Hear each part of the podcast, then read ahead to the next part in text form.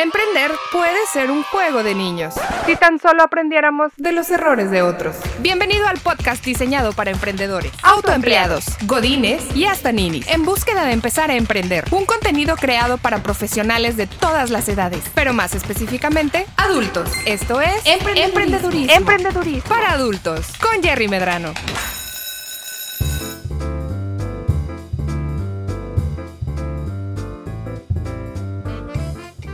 Bienvenidos a un nuevo episodio de Emprendedurismo para Adultos. Yo soy Jerry Medrano y el día de hoy tenemos un episodio especial. Tenemos un episodio de crossover. ¡Oh! se escucha toda madre. Bueno, para que sepas qué es esto, el día de hoy nos acompaña Álvaro Rodríguez, que es consultor comercial con más de 10 años de experiencia en Aled Consulting. Pero además, aparte de todo un figurín y un caballero como debe de ser, el señor tiene su podcast que se llama Se Traduce en Ventas Disclaimer, producido por Inspiral. Aquí estamos todos en casita. Pero nos acompaña el día de hoy para hablar de diferentes temas acerca de cómo se traduce eh, para el emprendedor en ventas todo lo que hacemos nosotros. Álvaro, ¿cómo estás?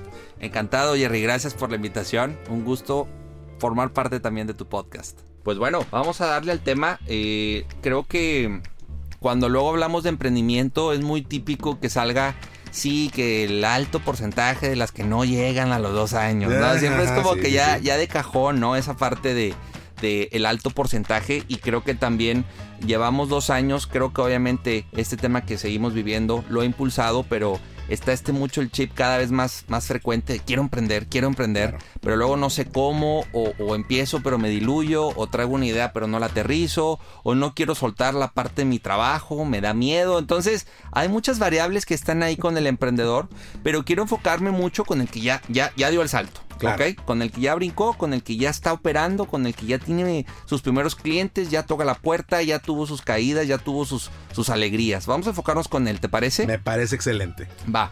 Muy bien. A ver, Gerardo, ¿qué ves tú hoy en, el emprendedor, en tu día a día, con, tus pues amigos emprendedores o clientes y demás? En la parte de mentalidad, ¿cómo, cómo los ves? ¿Qué, ¿Qué ves a favor, en contra? ¿Qué miedos por ahí eh, los, detectas que tienen ellos al momento ya de estar operando? Esa es una pregunta bien complicada. Porque en la experiencia colectiva de emprendimiento en México, siempre hay muchos imponderables, ¿no? Y, ya que te avientas y que tienes un rato trabajando con, con, tu proyecto, dices, oye, es que me tengo que cuidar por derecha, por izquierda, por adelante, por atrás. Y constantemente el emprendedor siente que me tengo que cuidar. Y ponerse en una posición defensiva normalmente te lleva a la inacción. Totalmente. Me cuido, no me muevo. No levantes, no hagas olas. Porque está cabrón. Y sí hay mucho optimismo. Que es una cosa importante, ¿no? Fíjate que, haciendo un paréntesis súper breve. A mí me tocó crecer en los ochentas. Ya las caras no son de okis. Ya tengo un ratito acá. Y a mí me, yo me acuerdo perfectamente bien la última crisis devastadora que tuvimos en México, porque yo ya estaba adolescente. Y yo vi los impactos de, esa, de esa última crisis severa, que mucha gente que tiene, a lo mejor tiene sus primeros 5 o 7 años trabajando, que ya están como profesionistas y están buscando dar ese salto, y las nuevas generaciones que son más jóvenes, que traen el chip adentro, ¿sabes que Es que necesito hacer algo por mí, cómo ha variado muchísimo la perspectiva de la gente que es más de mi edad o más grandes que yo. Y los chavos que están ahora. Donde todo el mundo dice, es que al final de cuentas es fácil o debería ser más fácil, porque mucha, mucha más facilidad ahora de poner un negocio propio, de hacer algo por mí, tener mi hustle, mi side hustle, la parte de lo que estoy haciendo con mi chamba, para poder tener otras líneas de ingreso. Que es excelente, es la mentalidad correcta, ¿sí? Pero a veces, eh, y sobre todo las generaciones nuevas, se van en banda. Digo, oye, pues es que mi negocio me tiene que dar para sacarme de pobre y no hacer nada más. Todos queremos ser Max Zuckerberg. Sí. Y no tenemos a veces las herramientas. Y entonces ves esta, este balance entre una precaución correcta y un optimismo correcto, porque los que ya pasamos por crisis, que ya vimos esas crisis enormes, sabemos que de la crisis hay una buena oportunidad y usualmente el rebote en crecimiento es buenísimo. ¿sí?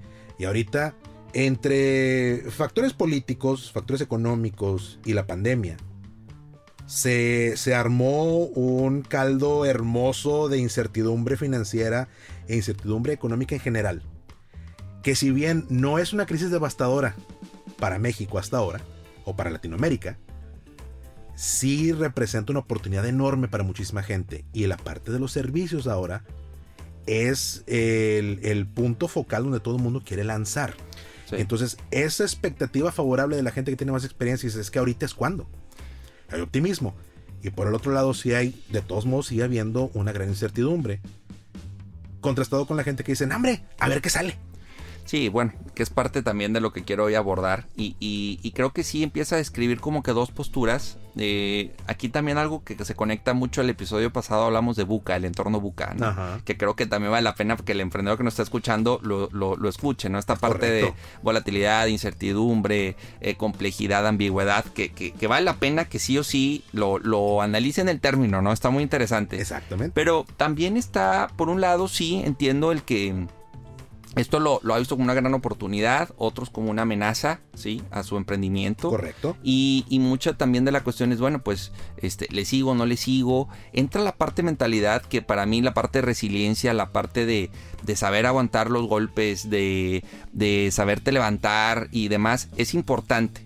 Lo que no me parece es que también luego se pinta como que la mentalidad lo es todo. Y creo que sí es un elemento muy importante, claro, O sea, es, es pilar tu mentalidad, la manera en cómo abordas las cosas, las situaciones, ¿no? Que sabes, este, sobre, o sea, levantar en pocas palabras, pero no solo es con un tema de mentalidad. Y también, otra cosa, Jerry, es que los miedos, eh, creo que en estos momentos es donde también más crecen. O sea, estas vocecitas que nos dicen, oye, ¿qué onda? ¿No estás vendiendo? Oye, te da miedo de crecer, se me acaba el capital, este, no me hacen caso.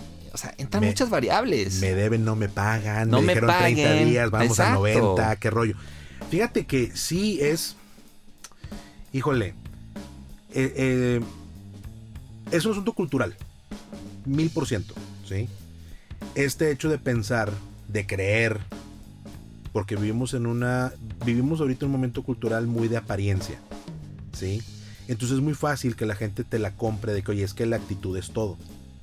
Y por ejemplo, a lo mejor me estoy zurrando de miedo. Pero yo aparento, tengo buen frente o le pongo buena cara a las cosas. Y entonces estás entre un optimismo, un optimismo bobo, un aparentarlo, fake it till you make it. Que mira, toda la vida ha, ha estado ahí. Pero 100% estoy de acuerdo contigo. El asunto no es actitud. ¿Sí? Si bien el éxito en la vida es 90% actitud, ese 10% que queda de aptitud y de trabajo duro es indispensable. Pero te la tienes que creer. Y mucha gente no se la cree. Creo que es gente más, más de mi generación que no se la creen. A quien le, teníamos que estar vendiendo constantemente de que es que si puedes, güey, tú puedes. Eh, sí, se puede. Sí, está bien porque se las tienes que vender porque vienen de tener una serie de, experiencias donde te da para abajo, porque la economía te da para abajo, el gobierno te da para abajo, la sociedad te da para abajo. Y ahora los chavos que nunca han vivido una, situación compleja económicamente como hasta ahora se está viviendo, no saben qué es eso. Y entonces es muy fácil ser optimista, porque hambre no hay pedo, o sea, vamos para arriba todos. Sí, son más aventados. Mucho más aventados, y eso es, lo, es la ventaja que te da el no saber, el no tener esas experiencias, ¿no? Dicen que la ignorancia es una bendición. Y sí, sí lo es. El no, el no estar el no estar conformado a normas establecidas previas de gente que tiene experiencias que a lo mejor no empatan con lo que pasa el día de hoy, que son buenas antes, ¿no?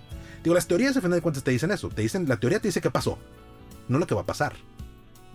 Por eso es que ahora las generaciones que salieron de, eh, del, final de los 90 para ahora, o saludos a los chavos por cierto, este, tienen esta perspectiva de que, güey, es que una idea, con una buena idea que tenga, ya la armé un buen proyecto me saca de pobre.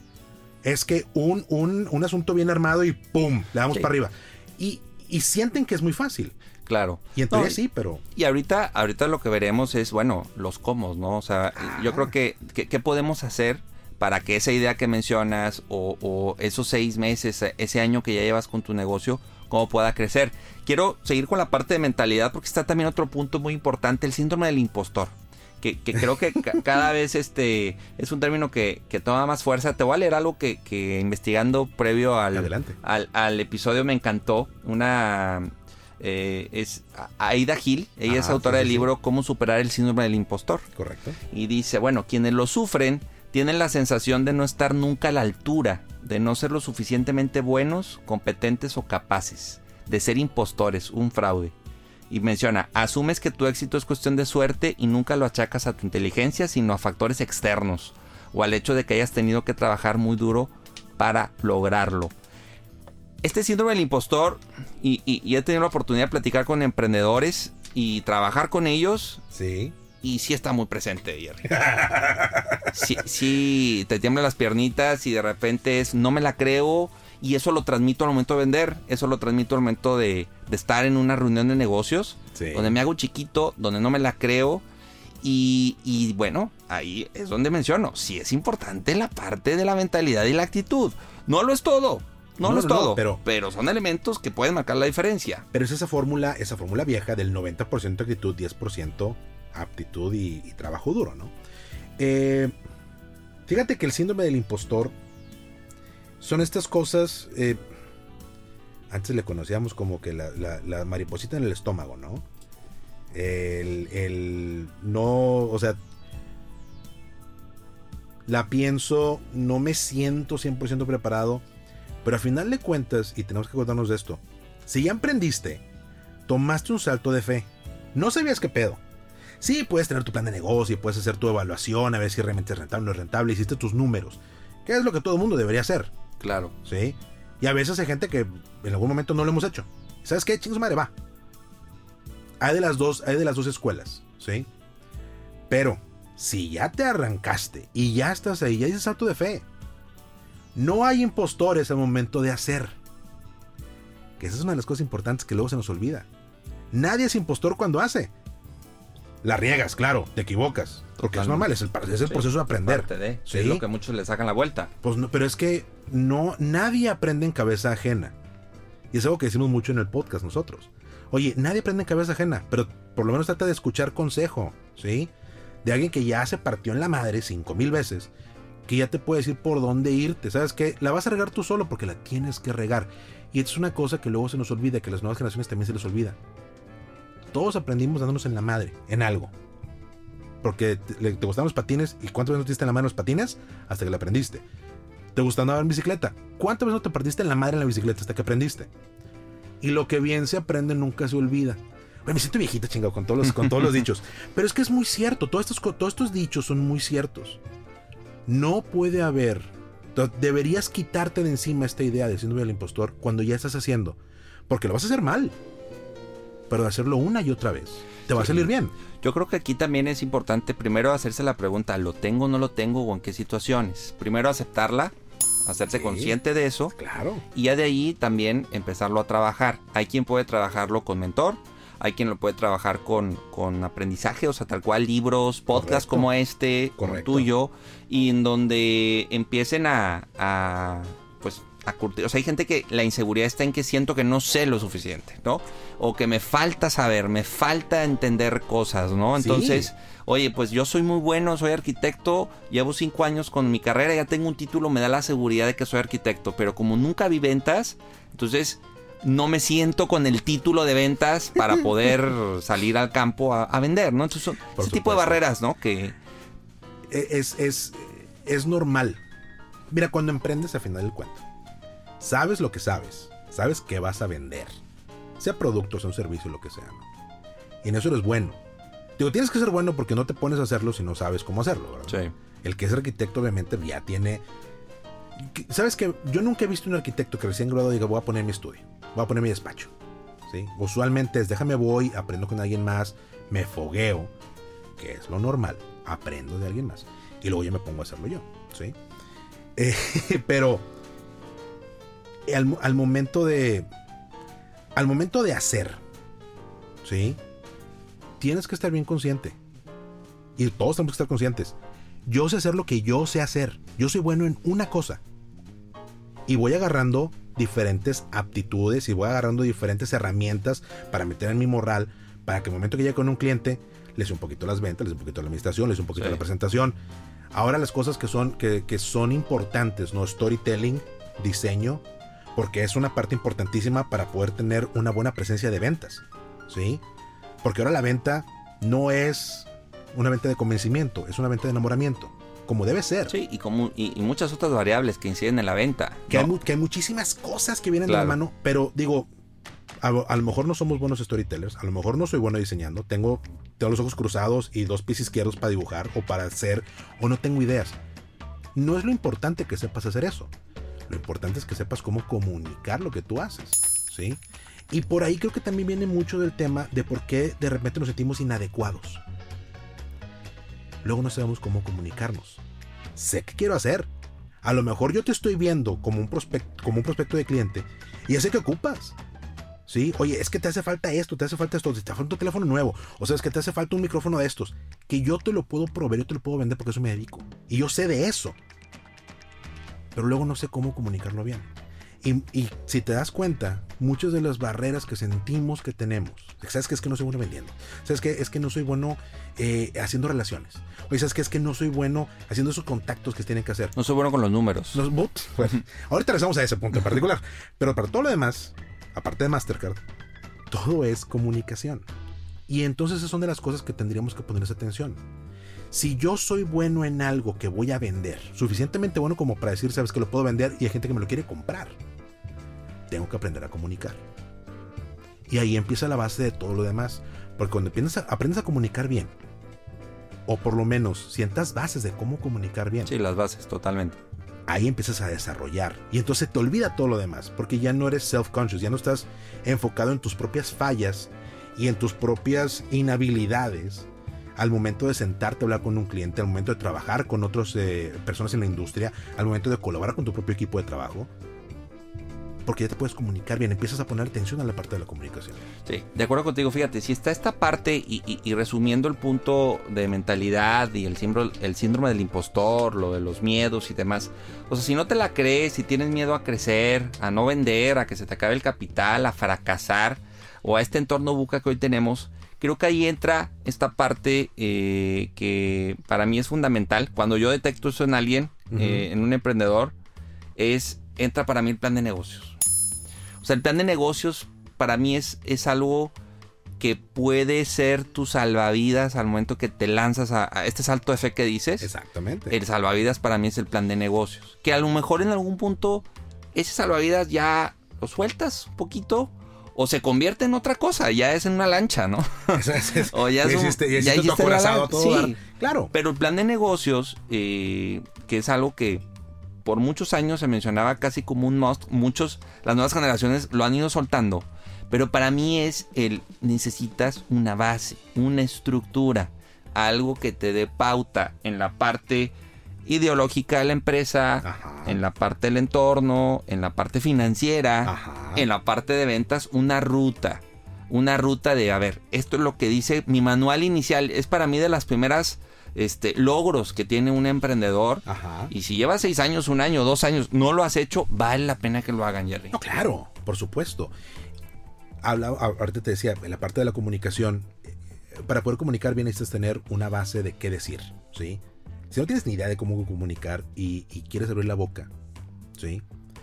Y no sabes qué decir, pues como actor bien entrenado, tú los ves en la tele, pues esa gente no se imagina, no, está ni ideando qué decir en el momento que lo están haciendo, ¿no? Es improvisación, son otros shows. Pero solamente te regresa el script. Y el plan de negocios es el script que necesitas, ¿sí? Tienes toda la razón. Y, gente, póngale atención a Álvaro, porque te está dando, te está dando una solución al 95% de las broncas que vas a tener en tus primeros 5 años. Tu plan de negocio tiene que estar bien estructurado. Primero porque te vas a enfocar a qué decir. ¿Cómo hablo acerca de mi empresa? ¿Cómo hablo acerca de mi proyecto? Ah, pues mira, aquí está. Lo pensé, me senté, lo revisé y empecé a ver las diferentes dimensiones del proyecto. Y empecé a hacer mi plan de negocios. Yo me acuerdo que el plan de negocios, el resumen ejecutivo, plan de negocios y plan de negocio ejecutivo de, cuando a mí me enseñaron, cabrón. ¿sí? sí, sí, Era una meresota como de 100 páginas. Porque tienes que incluir todos los. Tienes que ajustar tus justificaciones de cómo llegaste a tus puntos de, de equilibrio y cómo pensabas manejar el crecimiento para poder tener un rendimiento sobre tu inversión. Eran cosas enormes. Claro, yo soy yo lo vi en la universidad y si me preguntas cuántas veces lo he aplicado, lo he aplicado una vez y no esa versión. ¿Sí? Sí, bueno. hay muchas cosas que influyen y, y, las nuevas generaciones dicen, no, es que yo no quiero nada rígido, yo necesito algo fluido. Pero ahí te va, el plan, el plan de negocios es no es algo que haces y guardas en el cajón. Ese es. Es un documento vivo, es un documento que evoluciona. Tiene que ser. Es un documento que te parca una guía, una pauta sobre los temas que tú definiste a un inicio. Claro que va cambiando el negocio, va cambiando el arquetipo de cliente posiblemente que pusiste, eh, va cambiando la parte financiera, ¿no? O sea, puede, ir evolucionando, pero es, es algo que para mí, o sea, de las cosas, si hoy quiero que te lleves algo, tú, quien me está escuchando es y está emprendiendo, ponle ojo a un plan de negocios, al modelo Canvas, que también es una, una herramienta que complementa muy bien el plan de negocio. Que de hecho es el plan de negocio que yo le sugeriría a todo mundo empezar a familiarizarse y desarrollar tu plan de negocio en base a la metodología Canva. Porque al final de cuento, como tú bien dices, el plan de negocio es, es lo que eres tú, es en papel lo que estás vendiendo. ¿Sí? Eh, es tu reflejo en papel de ti como emprendedor y tu, proyecto, ¿sí? Obviamente tú no eres unidimensional, no somos personajes de libros. Y el escrito no me define, yo defino el escrito, ¿sí? Yo defino el plan. Y el plan tiene que ir evolucionando conmigo constantemente. Pero cuando lo plasmo la primera vez, lo mejor que puedo hacer es tomar un approach que sea multidisciplinario a lo que quiero desarrollar, donde me estoy enfocando en la parte de comunicación. Porque eso es lo que hace el modelo Canva al final del cuento. Fíjate, regreso siempre a la comunicación y, parezco, parezco disco rayado al respecto. Pero es que realmente nos hace muchísima falta profesionalizarnos en la parte de la comunicación y cómo presentar nuestras ideas. Y a mí lo que me encanta el modelo Canva es eso. Si bien te obliga a hacer todo un análisis, como debe de ser, sí, detallado acerca de quién eres, a quién, a, contra quién vas, a quién vas dirigido, cómo te vas a dirigir a ellos, cómo monetizas. Y luego te metes a tus variables económicas que son importantísimas. ¿sí? Yo no soy la mejor persona para la parte de, números, por cierto. Yo tengo, yo tengo personas, pero yo tengo personas que traje al, equipo que sí son expertos en eso y que me ayudan con ese tema. pero por ejemplo, el emprendedor que está solo, Jerry, que luego dice, yo no soy bueno en números, si es importante, o, o, si le metes tiempo a, a, estudiarle, por supuesto. O si no quieres vivir esa curva, o dices, es que me va a tardar un año en entenderle a esto, si necesitas el apoyo de alguien externo. Y ahí es donde el emprendedor tiene que quitarse un poquito la de, pues, de Superman. Tiene que saber de todo un poco. Me queda claro. Yo, por ejemplo, en su momento las redes sociales de Aled, yo las empecé, estuve 3, 4 meses, luego ya lo delegué. ¿sí? Pero yo quería conocerlo, ¿no? En la parte de los números igual, pero por eso entra el plan de negocio, porque sabes algo, Jerry, ahí te das cuenta cuando lo haces en qué área no eres fuerte. Y si no eres fuerte, por ejemplo, en finanzas, es un foco rojo que si tú no le pones ahí, pues este... es, un stop. Sí. Tiene que ser un stop. Si tú como emprendedor no sabes de finanzas, oye, párame el tren, rey. Porque, y, y, ¿qué es lo que te decía? Yo a lo mejor no soy, y yo me reconozco, yo hice mi, yo hice mi plan de negocio y me di cuenta de que chingado. De, de números no sé tanto como debería. Mi educación formal nunca me proveyó de las herramientas para poder hacer un análisis certero de la parte económica, porque mi background no es de negocios, mi background es de relaciones internacionales. Sí. Sí. Pero cuando me di cuenta, si fueron a ver, párame el tren, tengo que traer a alguien que sí sepa de esto. Obviamente, como tú dices, yo tuve que aprender. Y la recomendación que siempre le hago a todo mundo, ¿sí? y a toda la gente que nos escucha, tienes que aprender. Porque si tú no aprendes de lo que estás hablando, cualquiera te da la píldora. Sí. Si el plan de negocios es la primera gran prueba para un emprendedor, insisto, si alguien se lanzó al ruedo y dice Álvaro, porque también me han dicho, Álvaro, a mí me ha ido muy bien, no he hecho un plan de negocios, me lancé hacia el ruedo y me está yendo bien, perfecto. Pero cuando estás creciendo, cuando quieres otra sucursal, cuando quieres franquicia, cuando quieres más clientes, entra una palabra clave que mencionaste hace rato que es la de profesionalizar. Ya no ser empírico ni parecer como el novato y ahora sí verte profesional. ¿sí? Que esa parte, para mí un plan de negocios empieza a darle rumbo a la empresa y a marcar un, a corto, mediano plazo por lo pronto para dónde vamos, qué queremos, ¿sí?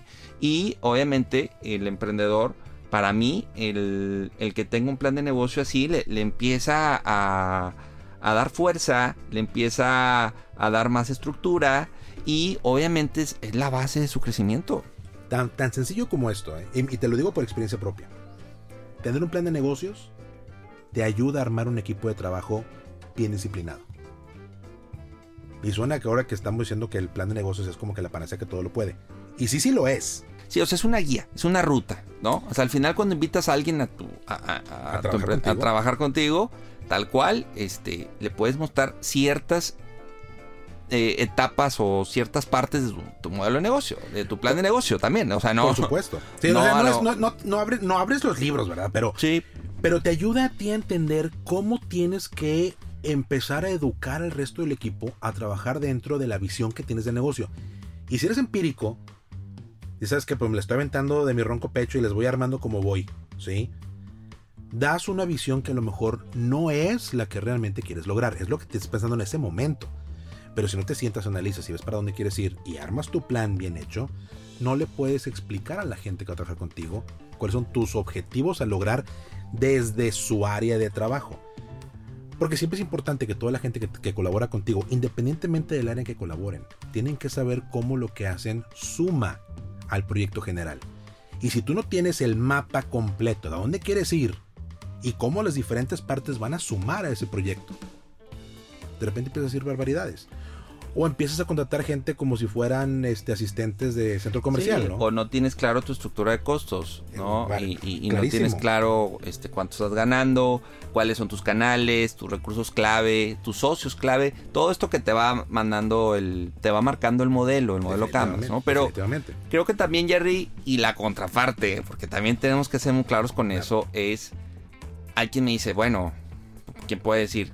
Pero es que yo ya quiero arrancar, yo ya renuncié porque yo ya, mi sueño era esto. Está bien, está bien, ok. O sea, sin prisa, pero sin pausa, como se dice. está bien, adelante. En el camino lo puedes ir armando. No es tampoco, y no quiero mandar el mensaje de, tienes que tener toda la casa al 100 para que ahora sí ya te puedas mudar. Habrá cosas que dices, mira, a ver, ya tengo la cocina, ya tengo esto, ya me puedo ir para allá. Exacto. Y en el camino voy mejorando la casa. Ya, tengo servicios, tengo techo, tengo, tengo puertas. Adelante. ya puedo vivir ahí. Que le falta el jardín, que le falta el otro cuarto que quedó. Sí, pero mientras más cosas tengas armadas y mientras más cosas tengas definidas, claro que está que las probabilidades de ser más exitoso o ir más rápido son más altas. No es garantía tampoco. No es garantía, pero ahora estamos entrando en la parte interesante de, la experiencia del emprendedor una vez que ya arrancaste. Como tú dijiste al principio, ¿no? Digo, la experiencia y, casi, casi el yugo que tienen los emprendedores encima es, oye, negocio que sobrevive dos años, negocio que le va a armar. Sí. Y como el 80 no, no pasa de los dos años, ¿no? Y entonces sientes la presión constante de eso, ¿no? Al final del cuento, emprender, lo mismo que tomar un trabajo, ¿sí? Lo mismo que aplicar para un, puesto más alto, más responsabilidad dentro de una organización. Es una probabilidad que te lo den y que te va a ir bien. ¿Sí? Siempre va a ser un paso más firme cuando sabes para dónde vas y si ya lo pisaste antes, si tienes experiencia, que es el paso firme, que no tambalees. Pero emprender es un juego de probabilidades. Sí y tienes que ayudarte a tu propia causa constantemente, asegurándote de que tienes las herramientas que te ayudan a tener un poquito de visión a cuál es el siguiente paso. Digo, depende de ti, de la actitud y qué tan fuerte, qué tan fuerte vayas para que des el paso correcto y avances para el siguiente, para el crecimiento de tu proyecto, ¿sí? Sí. Pero es probabilidad. Eh, para que la probabilidad mejore, hay que ver qué estoy haciendo. Y por eso es importante tener bien claro a quién le vendes, bien claro cómo le vendes, bien claro cómo llegas con esa persona. ¿Cómo le voy a llegar a ese mercado nicho? ¿Cómo le llego a ese Álvaro que estoy buscando? A quien le quiero vender a él. ¿Sí? Y si yo tengo esa claridad, que es una claridad que te da el hecho de que te sientes a pensar y que tengas y que utilices metodologías probadas Sí, metodologías probadas y, y, apegarse mucho a ese plan de negocio, Jerry. Yo creo que esos son como dos puntos que pueden darle mucha fuerza y estructura al, emprendedor. No, definitivamente. Digo, a final del cuento, eh, algo que me enseñaron a mí, que yo aprendí muy, muy temprano en mi carrera profesional, y que muchas metodologías diferentes te lo presentan de diferentes maneras. Lo que se mide se mejora. Sí. Y si no lo puedes medir o no lo estás considerando para medirlo, la vas a regar. ¿Sí? Hay que enfocarse entonces a poder medir lo que estás haciendo. Sí, desarrollar un tablero de control. Un tablero de control y que el emprendedor, creo que también en esa transición empresario, que luego ya le dedicaremos otro episodio otro tema aparte, claro. de, emprendedor a, empresario, creo que está mucho la parte de, de, tener muy claro en cada área cómo, cómo delegar, pero también cómo controlar cada área. O sea, tener tu, tu tablero de control, tus indicadores, tus proyecciones. Son muchos elementos que mientras más vas profundizando, Jerry, te vas dando cuenta que son skills que tienes que ir desarrollando de planeación, pero también de organización, de ejecución, ¿sí? Y saber, este, insisto, en esta parte de lo que tú mencionas, de tener indicadores y tomar las decisiones más racionales que, con, que luego con, con el estómago o con el corazón. A todos nos ha pasado. Es a, que, a mí te sí, puedo claro. decir dos o tres que yo dije, esta va con el corazón, el número no da, ¿sí? En su momento, ciertos Claro. riesgos que cada quien uno tiene. Digo, está el tema de feeling también, está el tema de la, oye, pues me la quiero jugar, me encanta lo que hago. Buenísimo, buenísimo, pero mientras más decisiones las tomes por la parte racional, por la parte del número, por lo que dicta el plan de negocios, creo que también la, la certidumbre es mayor. Porque al final de cuentas lo que queremos es eso.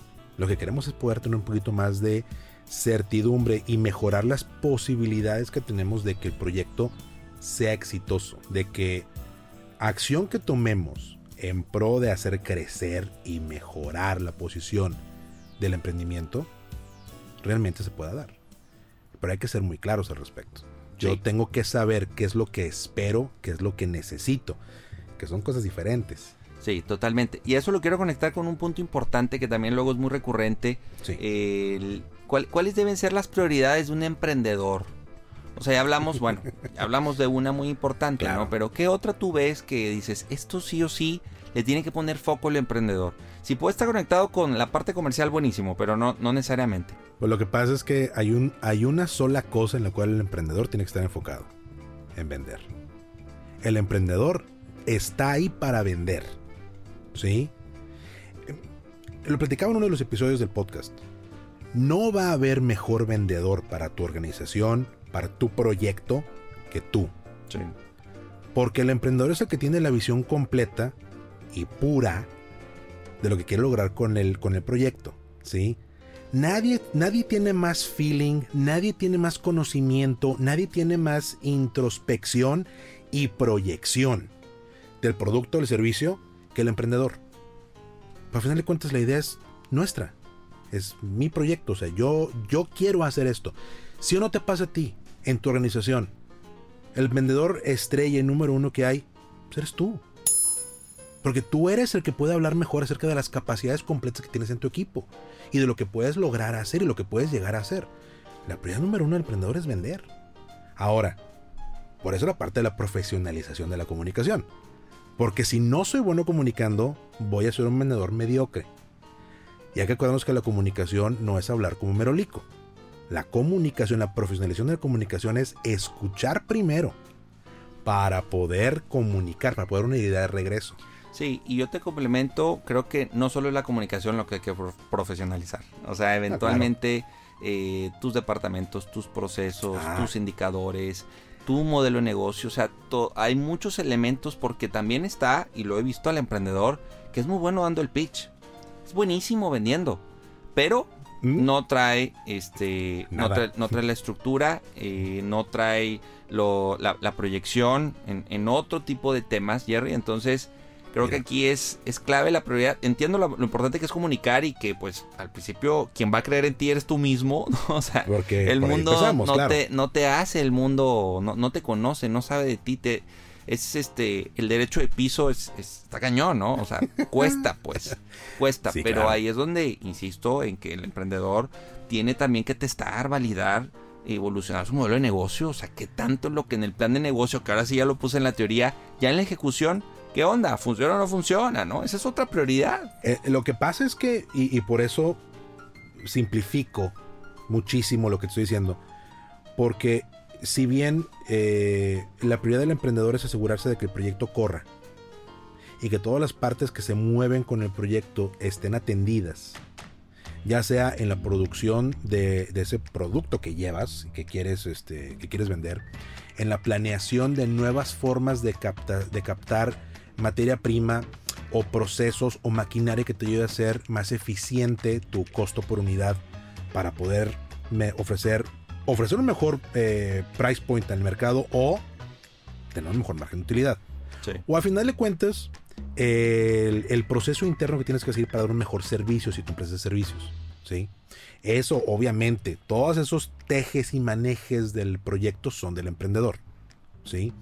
Pero a veces el emprendedor se queda corto con todos sus procesos internos, porque no los puede llevar de frente al consumidor al que le quiere llegar. Y si bien yo ya hice mi análisis o estoy haciendo mi análisis de a quién le voy a llegar, porque apenas estoy apenas me acabo de meter a ver qué es Canva y apenas estoy, revisando a ver para dónde voy. Lo importante de todo esto es que tengas un punto de partida y tu responsabilidad principal. La responsabilidad principal del emprendedor es asegurarse de que el, el, pitch de ventas esté ahí y que se pueda replicar.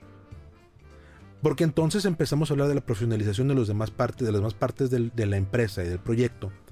Y no puedes profesionalizar el resto si primero no puedes hacer que alguien más tome la batuta de la venta por ti, que esté bien capacitado para poder dar el pitch como tú lo das. A lo mejor, a lo mejor el pitch de mi negocio yo lo voy a dar mejor que todos los demás porque a mí se me ocurren mil tonterías, lo que quieras, ¿no?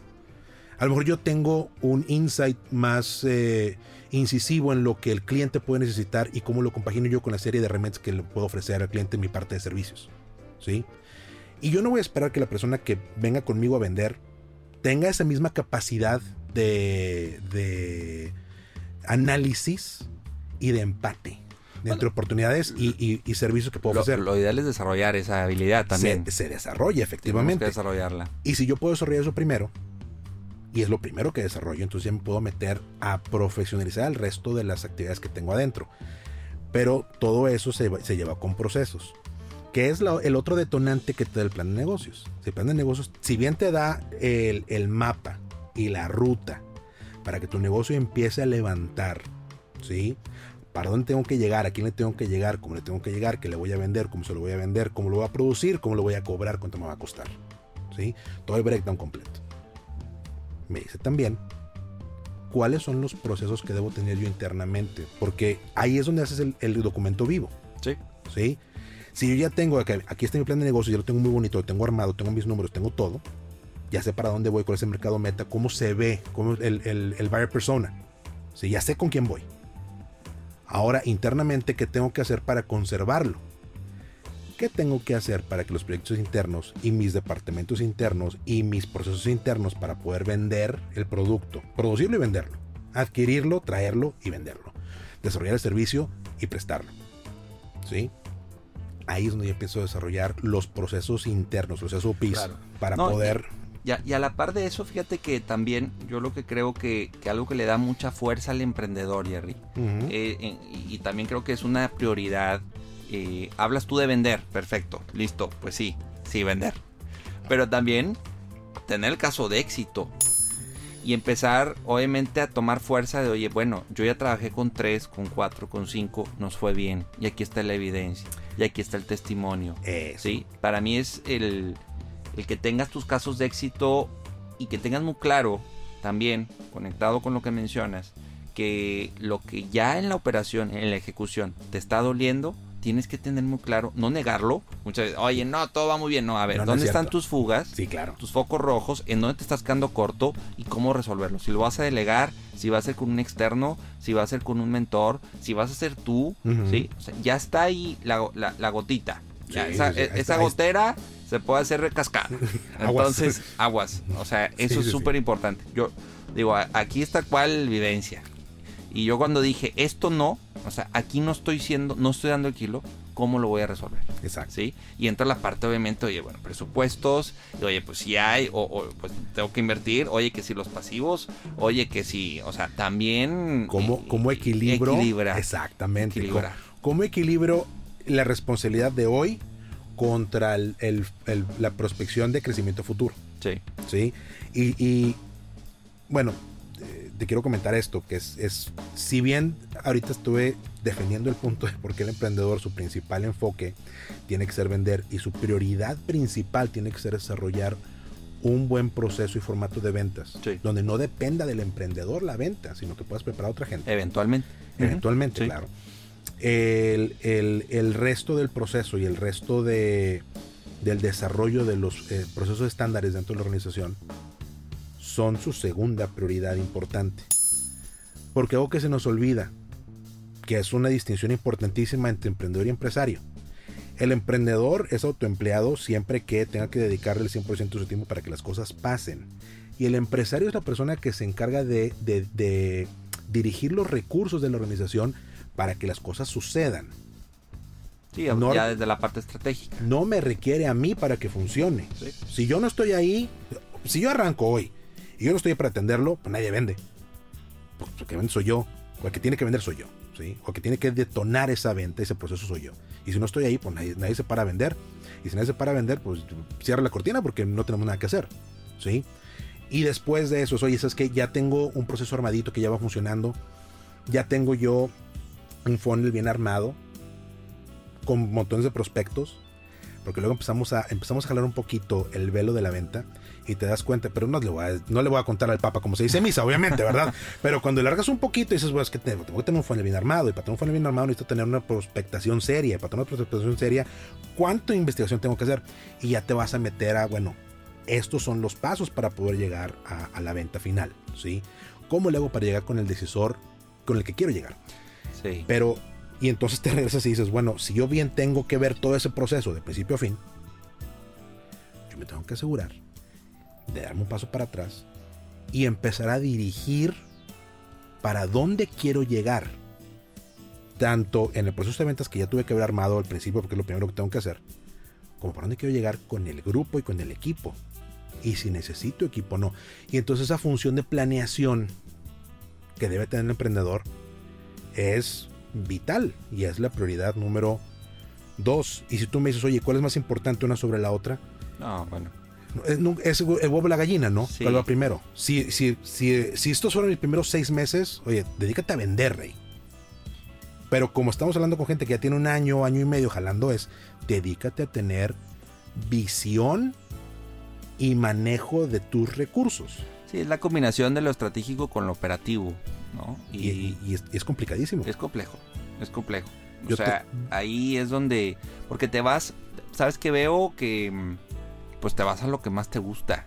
Y si a mí me gusta operar eh, y, no me encanta la estrategia, pues ahí media la voy, la voy dejando. o sea, a mí me encanta la estrategia y soy muy bueno con arrastrar el lápiz y el funnel que ahorita tú mencionas, sí, todo el bosquejo, pero luego no ejecuto. pues ahí, ahí también como que dices, pues ya está, ¿no? Pero ¿cómo lo ejecuto? Entonces, creo que hay muchas batallas internas que el emprendedor tiene que librar en el camino y ahí es donde también entra precisamente pues definir, bueno, cuáles son tus prioridades. Sigo, sigo machacando con el punto de lo financiero, porque también tú dices, oye, hay que prospectar, bueno, ¿cuánto presupuesto hay? ¿No? Oye, bueno, a ver, ¿da o no da para prospectar? A lo mejor ahorita da solo para que levantes el teléfono y, sea la única forma de prospectar. O el volante, que muchos dicen, oye, pero que... O lo digital, me queda claro, podremos... Eh, online, offline, lo que sea, pero ¿cómo vas a... O sea, ¿cuánto tienes hoy para prospectar? Ahora, si te llegan 10 clientes, ¿estás listo? A lo mejor ya con 4 tú ya estás topado. Exactamente. Ya con 5 ya empiezas a quedar mal. ¿Cuántos clientes es tu tope? ¿No? O sea, si es como en un taller mecánico, oye, pues con, con 30 carros esto se llena. O sea, el 31 ya no cabe, tiene que quedarse afuera y le va a quedar mal. O sea, yo mi tope son 30. Mi capacidad de producción, mi capacidad de atención, ¿para cuántos es? Entonces tiene que ir también la proyección muy escalonada, ¿no? Y, y, y, bueno, ¿cuándo, va, ¿cuándo voy a contratar a un vendedor? ¿A partir de qué momento? ¿Sí? O cuándo ya aplica tener a la, a la administración o a la DRH o al de marketing. Entonces, son decisiones, Jerry, que, que en el camino, pues a uno les cuesta más que a otros, ¿no? Pero son, son retos que están muy, muy presentes. Yo creo que a todos, a todos nos cuesta muchísimo trabajo poder identificar cuál es el momento adecuado. Fíjate que una, una definición que a mí me gustó mucho, eh, hablando precisamente de, bueno, ¿y cuándo, cuando me traigo al personal? ¿Cuándo empiezo a, sumarle más gente? ¿Verdad? Y eso me lo dijo eh, un buen amigo. Digo, pues, ¿cuándo crees que te conviene más? Cuando quieres proyectar para crecer o cuando tienes el crecimiento ya encima. ¿Cuál va a ser de las dos? Y entonces nos tenemos que, tenemos que reflexionar sobre el hecho innegable que emprender es invertir. Hay que invertir, necesito tener capital para poder jugar. ¿Sí? Y entonces, y esto regresa al punto de tener tu plan de negocios bien armado, de que a ver, ¿cuánto tiempo voy a aguantar sin tener clientes? ¿Cuánto, ¿Cuántos clientes puedo aguantar si estoy yo solo? ¿Cuántas personas necesito para poder atender X cantidad de clientes. ¿Y cuántos clientes necesito conforme se va moviendo la curva del equilibrio? ¿Cuántos clientes ocupo para que esto ya esté bien armado y pueda que mi, cliente, mi siguiente cliente no sea un gasto incremental, sea un gasto marginal? Son preguntas muy difíciles. En mi experiencia de operaciones, porque por los veintitantos años que llevo trabajando, casi siempre he estado enfocado a la parte operativa he tenido que aprender, en mis últimos 11 años he tenido que aprender en la parte de proyección y análisis prospectivo y análisis estratégico. Es algo que me ha tocado aprender, ¿sí? Que de nuevo, no lo sabía al 100% y lo sigo desarrollando. No soy, no soy experto, pero por lo menos para los negocios que yo manejo, ya sé para dónde voy. ¿Qué es lo más que puedo pedirle en esta vida a las cosas? Eh, ya, sé para, ya sé para dónde estoy jalando. Quiero tener el equipo para poder atender al cliente 31 quiero tener el equipo para poder tener a ese cliente número 5 que a lo mejor me siento ahorcado, pero le puedo dar adelante. Quiero tener el equipo para atender esa producción de podcast número 20, porque ahorita con 19 estoy atadito, pero quiero el extra. ¿Sí? Y ahí es donde te das cuenta. Pues si es que quiero tener eso ya armado para que me caiga el, el cliente 31 o la producción o el cliente 5, la producción número 20, yo tengo que verlo invertido a tener el personal. ¿Y cuando lo contratas? cuando lo ocupas o lo preparas. Bien, bueno, ahí entra un punto, por eso es clave tener muy claras tus tendencias. Y tus comportamientos, ¿sí? Y si tú ya estás viendo que esto, que tenías 10 y ahora 15 y van 18, pues tú, o sea, ya, ya te marcó que ya te, ya te mantuviste, ¿no? Pero si tuve 10 y luego tuve 4 y luego dos, y luego siete. O sea, cuando está muy irregular, ahí siento que es más complejo. Entonces. Es súper complejo. Ahí entra otra vez el número. Eh, ajá. El número. Y entonces regresamos a lo que dices, en lo que dejamos en pendiente hace rato. ¿Qué onda con la parte de los números? ¿Cómo atiendo la parte de los números y cómo la manejo bien? Porque, digo, tú, tú no me dejarás mentir que para hablar acerca de enfoques de desarrollo y crecimiento para la empresa, la prospección y la proyección son vitales. Pero yo tengo que estar muy atento a la tendencia y en cuánto tiempo me toma capacitar a una persona nueva para, el, para la parte que necesito que haga. Y aquí es donde entra de nuevo todo el, el, el conglomerado de la estructura. Sí el conglomerado de los procesos. Totalmente. Y cómo... Y el de la venta. Y el de la venta, por supuesto, porque entonces estamos viendo de que, bueno, si yo quiero tener cliente 31 y ya sé que, ¿sabes que Estoy prospectando 4. Oye, ¿cuánto se trata tu ciclo de ventas? ¿Qué tan largo es? Yo te puedo decir que en la parte logística que tenemos nosotros, mi ciclo de ventas es de un año. Pero cuando ya llegué, ya se logró el ciclo de ventas, es en ese momento yo tengo que tener otras siete personas listas para tener ese proyecto que se tardó un año. Y por cierto, el, que gente que me escucha dice, ah, chinga, ¿por qué se toma un año tu ciclo de venta? Porque estamos hablando de ciclos de venta con ventas anuales a lo mejor de unos 15 millones de dólares. Para que la gente te confíe esa cantidad de dinero. Ese es para, para otro episodio. Eso es para otro episodio ciclos de venta, totalmente. ¿Cuál es un ciclo de venta adecuado? Dice, híjole, pues no, tres semanas, dos visitas, en el momento. Todos queremos ser Jordan Berford, ¿no? Y en el momento que te vendo, ahí me dijiste que sí, vente, vamos, y vámonos y le damos. Así no pasa realmente. La venta es mucha persecución y mucha preparación. Pero dices, oye, si yo ya sé que mi ciclo de venta se ve así, me toma tanto tiempo. Históricamente, un cliente nuevo me lo captura en tres semanas. Ah, bueno, si yo estoy viendo que estoy más o menos topado en mis recursos y ya tengo proyectos que a lo mejor puedo cerrar en tres semanas, hoy tengo que estar preparando a la gente que me ayudará a sacar esos proyectos adelante. Sí, tener happy problem.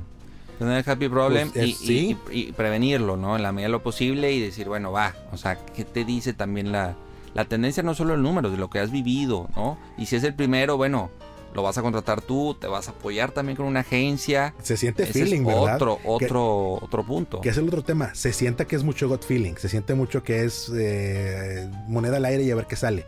Y no lo es. Nunca lo es. Sí. Ahora, lo que mencionabas de capital, digo, ahí también, es que creo que, bueno, Eh. podemos armar cinco episodios, ¿no? De esto. Sí, pero creo que también, ahorita decías, oye, se, se necesita capital.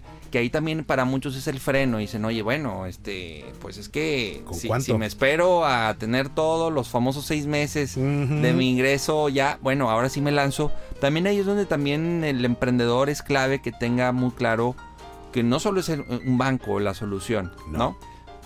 Podemos dedicarle otro episodio para hablar de las 4, 5, 6 fuentes de financiamiento, ¿no? Que tú puedes hoy también tener a la mano.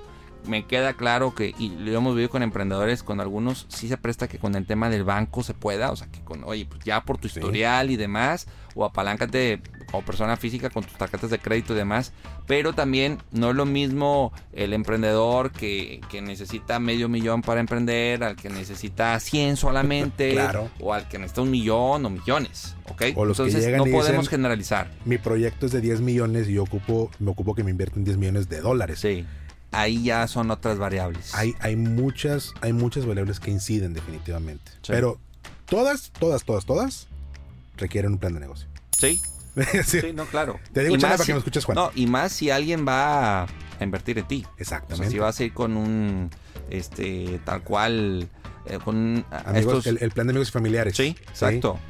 Definitivamente, porque casi todos en su momento llegamos a pensar, bueno, ¿quién me puede echar la mano? Déjame hablo con mis hermanos, déjame hablo con mis papás, con mis tíos.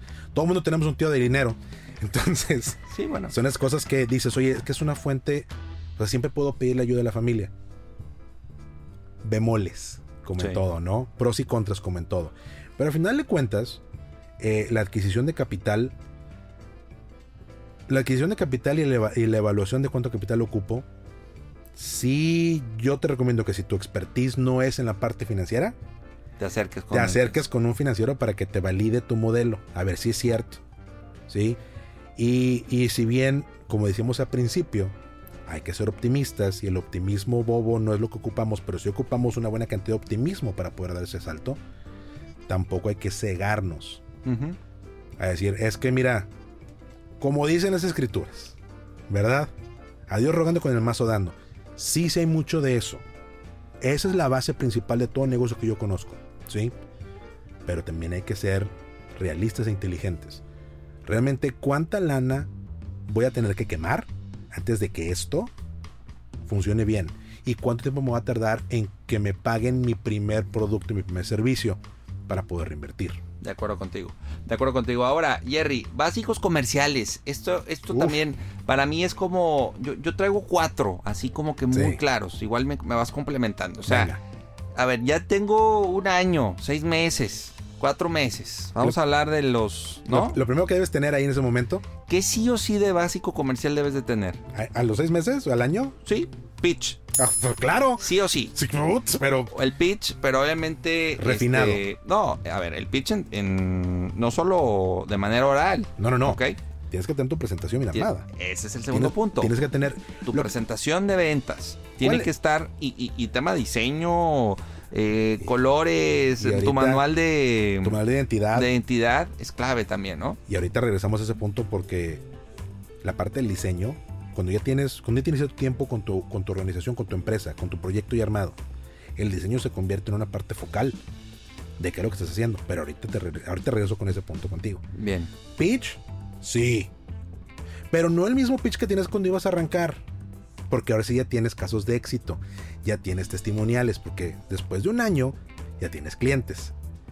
Y si todo va sí, bien. que ir evolucionando Si todo va bien, tienes clientes satisfechos. ¿Verdad? Entonces hay que involucrarlos en el pitch. Entonces tiene que ser un pitch ya más, más consistente, más armadito. pitch, presentación. Claro.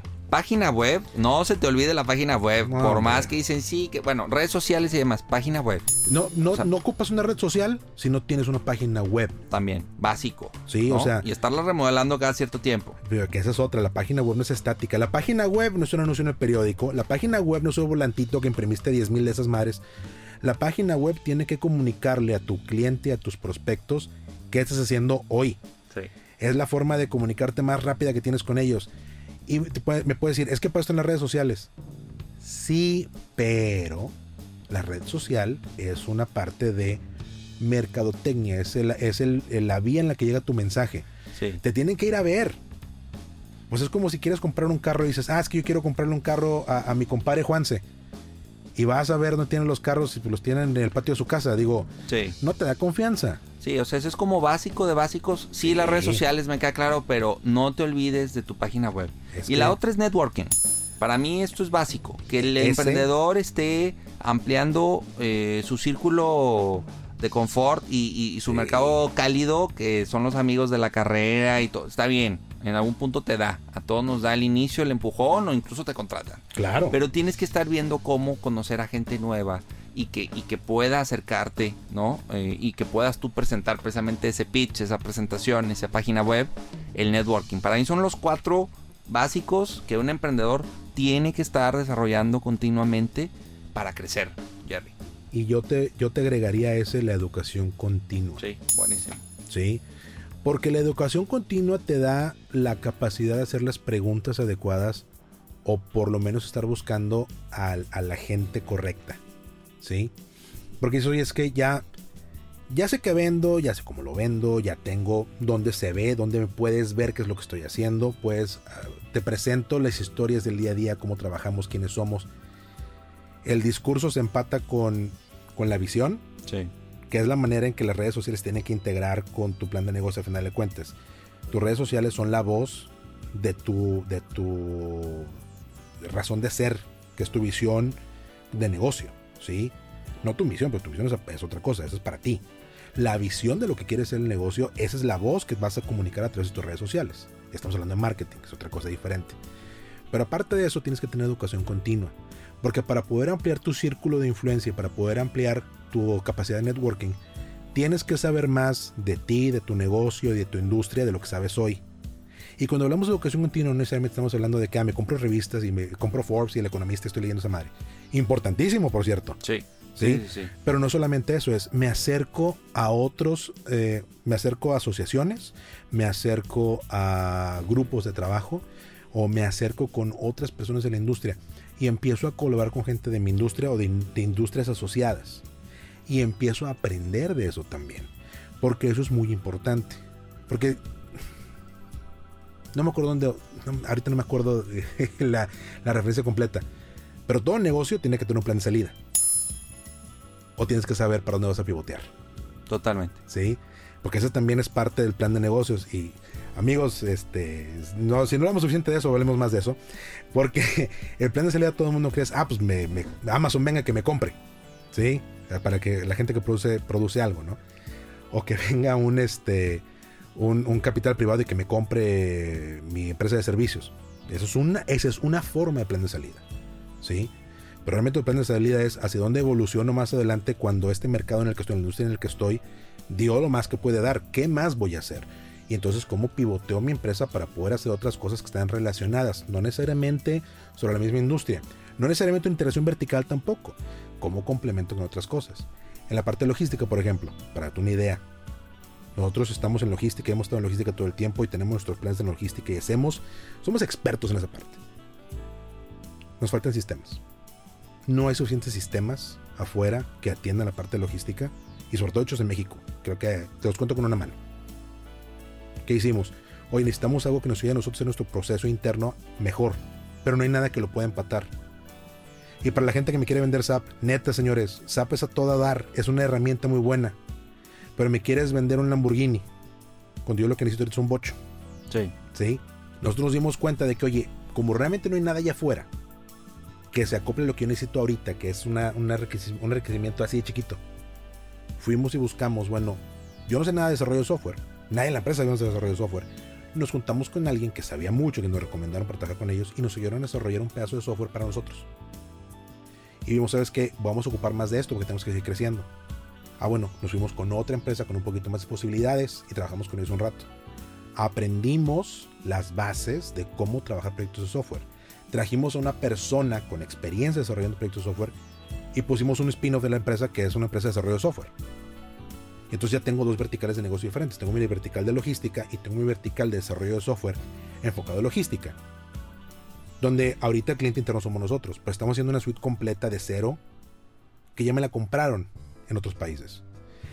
Y ese es, tu plan de salida a final de cuentas. ¿Cómo complemento lo que ya tengo y cómo empiezo a vender otras cosas para afuera? Y la realidad del siglo XXI es que las empresas casi todas son de, de tecnología. Porque es a lo mejor algo que tampoco entendemos. Pero eso, es para otro, para otro episodio, sí, No, definitivo. eso nos da para dos otra, Otra unidad de negocio, la parte de alianzas, pivoteos y demás. Pero bueno, yo, yo creo que con, con lo que hemos compartido hoy, en cuestión de, bueno, la parte de mentalidad, la parte del plan de negocios, la parte de las prioridades de un emprendedor, en qué te, se tiene que enfocar de inicio y cuáles son esos básicos comerciales, creo que ya podemos, este, pues ahora sí que el emprendedor, a lo mejor ahí ya le, le, le generamos más Dice que cuando sales con más preguntas que respuestas es buena señal, ¿no? Es excelente y, bueno, Aquí la invitación es, pues hay 40 episodios de Se Traduce en Ventas donde hablamos que si de networking, que si hacks financieros, eh, toda la parte de, de herramientas como LinkedIn, el pitch de ventas, o sea, al final vale la pena y también que te visiten a ti porque ¿cuántos episodios son más o menos los que tienes? Ahorita también damos en los 40. 40. Imagínate, ahí hay 80, ahí tienes un menú, un buen menú el emprendedor para que le meta horas y, se haga mejor. Abro, muchas gracias por pasar tiempo con nosotros, por invitarnos a este diálogo que ha sido importantísimo y yo creo que es de mucho beneficio para toda la gente que quiere ser mejor y entender mejor su rol como emprendedor para crecer. ¿Dónde te encontramos en redes sociales, amigo? Bien, gracias por la invitación. Un gusto, la verdad, este crossover que nos armamos. Eh, bueno, pues nos encuentran en eh, Alet Consulting, tal cual, en Facebook, en Instagram, página web. Y se traduce en ventas nuestro podcast también. Ahí estamos en todas las redes. Nos falta TikTok, ya después veremos el tema de los bailes. ya veremos qué hacemos con eso. Por lo pronto, ahí estamos y compartimos cada martes episodio. Excelente, muchísimas gracias. Gracias a ti y para toda la gente que nos escucha como siempre. Recuerden que emprender puede ser tan fácil como un juego de niños, pero para que sea así hay que hacer la tarea. Y la tarea de este episodio es... Híjole, va a ser tareota. Nos va a tocar tesis, amigo.